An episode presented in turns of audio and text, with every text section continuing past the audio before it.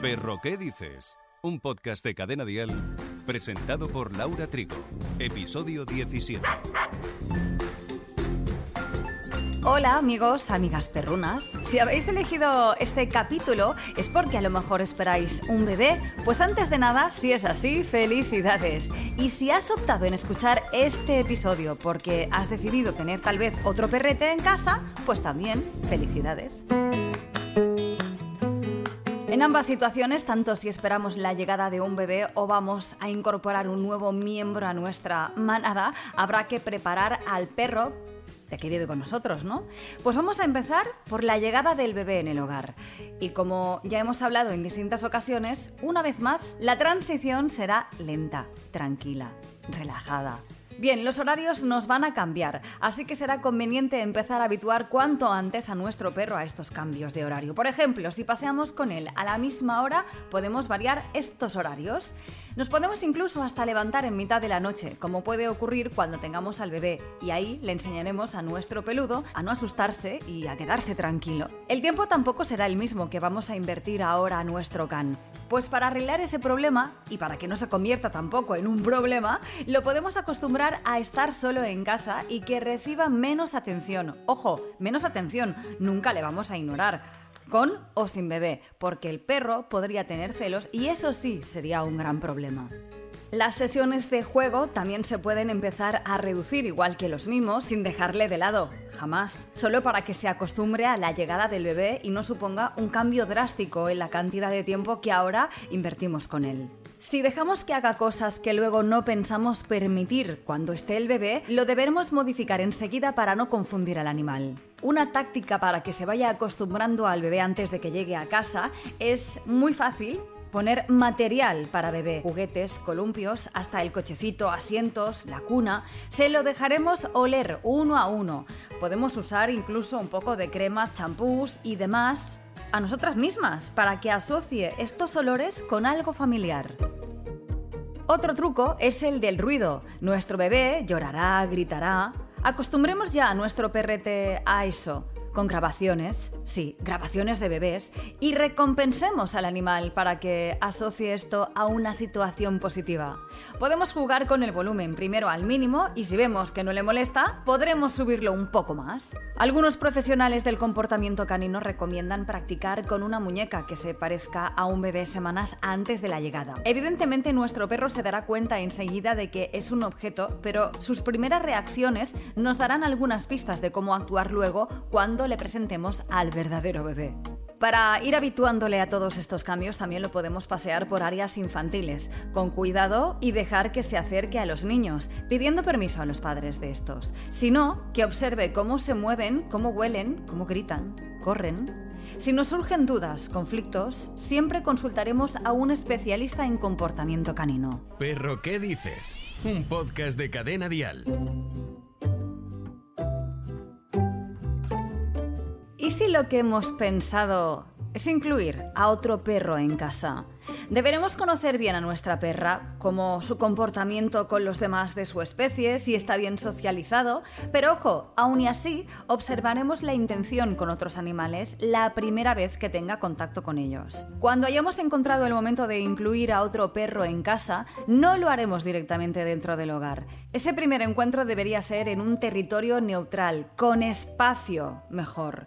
Los dos irán con su correa por si tuviéramos que corregir algún movimiento negativo o hubiera que separarlos. Imaginemos que ya estamos en el parque, por ejemplo, pero no los acercaremos aún. Solamente dejaremos que se miren y empezaremos a caminar permitiendo que de una forma natural cada uno se habitúa al otro. Los mantendremos separados por unos dos metros aproximadamente y podemos darles a cada uno de ellos un juguete que pertenezca al otro para que vayan adaptándose a su olor, como siempre, muy progresivamente.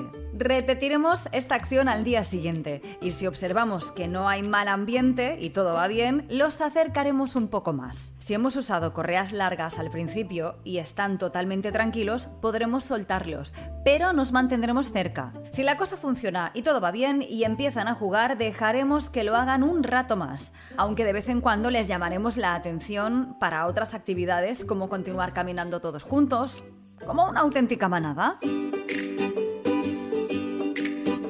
Si hasta aquí no ha existido conflicto alguno, nos iremos a casa.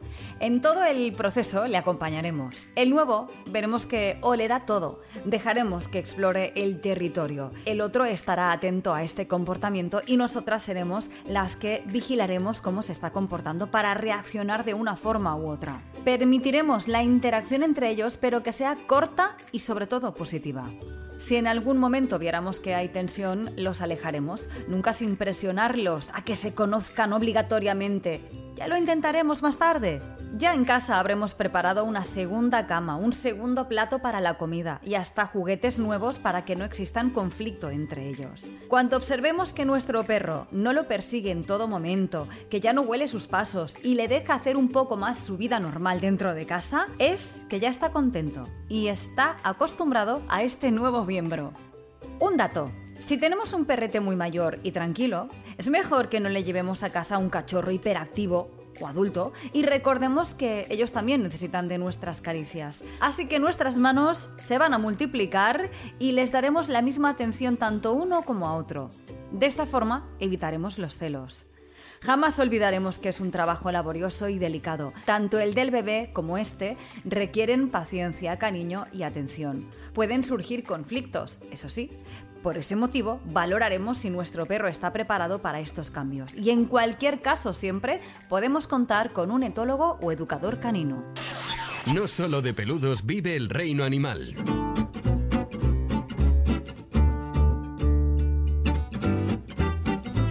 Muchos de los que estáis suscritos a este podcast me habéis dicho que en algún episodio hablé de gatos. Ok. ¿Sabéis cómo consiguen las rayas en el pelaje los gatos domésticos? Pues de los más de 60 millones de gatos domésticos que hay en Estados Unidos, uno de los más comunes son los de pelaje atigrado, con topos u ondas, y que tienen una especie de M dibujada en su frente, también llamados tabby. Un estudio publicó en la revista Nature Communications que según los científicos los genes que determinan este estampado se activan en las células de la piel del embrión antes de que se desarrolle el pelo del gato. Estas primeras células de la piel incluso imitan las rayas si se ven en un microscopio, un descubrimiento nunca visto en células embrionarias. Este proceso genético único podría ser el mismo mecanismo que crea las rayas y topos en los felinos salvajes, teoriza el autor. Y la semana que viene, en Perro, ¿qué dices? Nos queremos llevar a nuestro perro a todas partes. Tenemos previsto ir de excursión, hacer un viaje o nos vamos de vacaciones y vamos con nuestros fieles amigos. Hay que tener en cuenta algunos detalles. Así que en el próximo episodio hablamos con nuestra experta Marta Calcerrada de Rumbo Canino. Ella nos dará las pautas para viajar con nuestras mascotas. Perro, ¿qué dices? Con Laura Trigo. Suscríbete a nuestro podcast y descubre más programas y contenido exclusivo accediendo a Dial Podcast en cadenadial.com y en la aplicación de Cadena Dial.